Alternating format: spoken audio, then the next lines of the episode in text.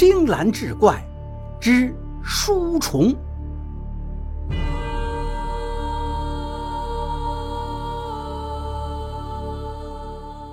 话说从前有个皇帝，最宠信丞相姚开来。于是姚开来是总领朝政，卖官鬻爵，任人为亲。一时间，朝廷上下被姚氏一党整的是乌烟瘴气。朝中有正义之士看不过去，组成反姚党，联名状告姚开来，可都被皇帝袒护了过去。不久前。边关的将士因为欠饷发动兵变，虽然被镇压下去，可给反姚党抓住了把柄。就有官员联名上书，说姚开来和兵部尚书狼狈为奸，贪污挪用军饷。皇上也被兵变吓住了，就派反姚党的官员陈可贞去边关调查兵变真相。这陈可贞是个狠角色。他借统帅误事为由，用尚方宝剑杀了统帅，而后在士兵中广泛调查。那些士兵平时敢怒不敢言，现在见统帅已死，马上把真相就说了出来。可是陈可真将这些证据收集好，写下了弹劾奏章，让亲信何大壮急送京城。风声就传到了姚开来的耳朵里。他慌了神，急忙召集姚氏一党的心腹官员到府里开会，商量应急之策。不一会儿，众位心腹先后来到了姚府，只有礼部的翁尚书没来，派了个管书库的五品小吏简千羽来开会，并附书信一封，大意是说自己卧病在床，姚丞相有什么话和心腹简千羽但说无妨。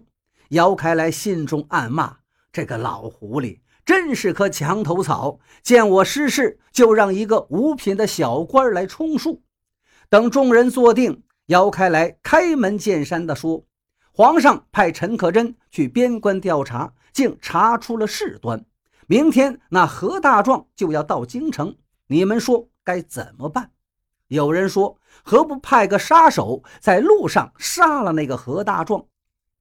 姚开来听了，摇了摇头，这样会让皇上生疑，不行。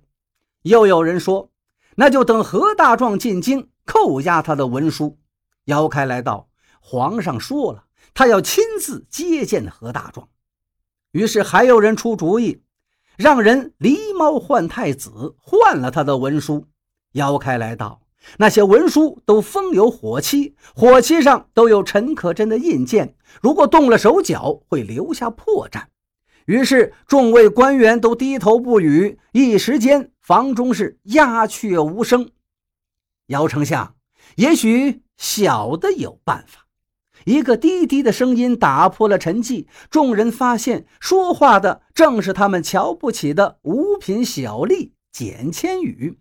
姚开来把他招呼到身边，问道：“你有什么办法呀？”简千羽道：“如果何大壮送的文书上的字没有了，皇上必定追查陈可真的欺君之罪，困局立刻破解。”姚开来叹了一口气：“文书何大壮是从不离身的，如何能将里面的文书换成白纸呢？”简千羽道。只要何大壮在京城迟一晚见到皇上，我就有办法让文书上的字消失掉。姚开来道：“如何让文书上的字消失呢？”简千羽从袖中取出一个丝带，打开，里面是一个小木匣。打开木匣，只见有一条瘦瘦的小虫子，不过一寸有余，身上或白或黑。简千羽说。这叫做书虫，并在姚开来的耳边耳语片刻。姚开来听完，皱着眉头问：“这可能吗？”简千羽自信地说：“只要丞相按我说的，耽搁何大壮一晚，我便能行事。”姚开来半信半疑，对简千羽道：“只要你办成此事，必当重用。”话分两头，却说何大壮身负陈可真的重托，带着弹劾姚开来的文书，日夜兼程，终于来到了京城。他正准备从北门进城，没想到北门突然关闭，说是有乱党闯进京城。九门提督下令封锁了北门，何大壮无奈，只好绕到东门。没想到东门也关了，说是全城正在搜捕暴徒，要抓到人才能开城门，而且西门、南门也都关了。这么一耽搁，等何大壮来到皇宫门前，已是灯火通明。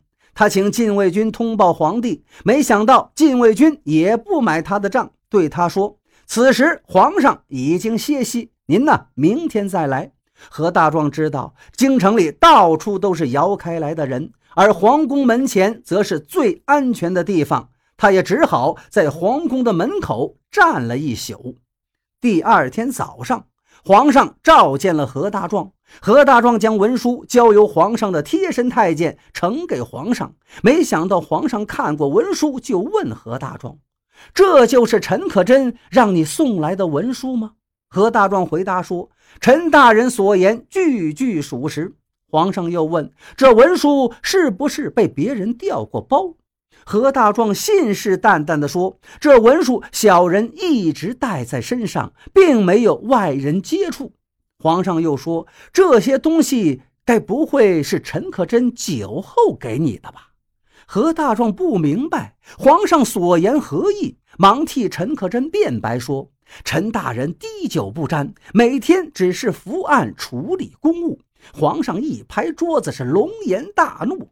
好一个清官！这就是他陈可贞所办的公务吗？说完，他将那叠公文扔到了何大壮面前。何大壮这才看清楚，文书上竟然一个字都没有。皇上的贴身太监是姚开来的人，他怂恿皇上说：“皇上，这陈可真呀，竟敢藐视皇上，用一堆白纸戏弄于您，罪应当斩。”皇上本来就宠信姚开来，听了这话，二话没说，让人将何大壮拖去斩首。接着又派贴身太监带着圣旨赶赴边关，进到军营，以莫须有之罪杀了陈可真。此事平定，姚开来重新掌控了局面。他请来简千羽道：“你这次立了大功，过几天我就奏禀皇上，让你顶替翁尚书那个老东西。”简千羽听了，忙跪谢姚开来。姚开来将他扶起，问道：“你是怎么发现这书虫的呢？”简千羽道：“此事说来话长。原来简千羽本在礼部任职，翁尚书弃他无人扶持，吩咐他看管皇家书库。有一天，有个下属来报说，书库的书坏了。简千羽打开坏书一看，顿时目瞪口呆。原来书上的文字竟然消失得无影无踪。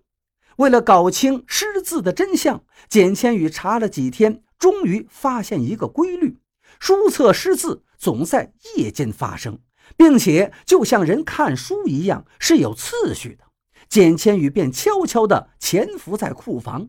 夜半，他仿佛听见有人在读书，便立刻点燃油灯。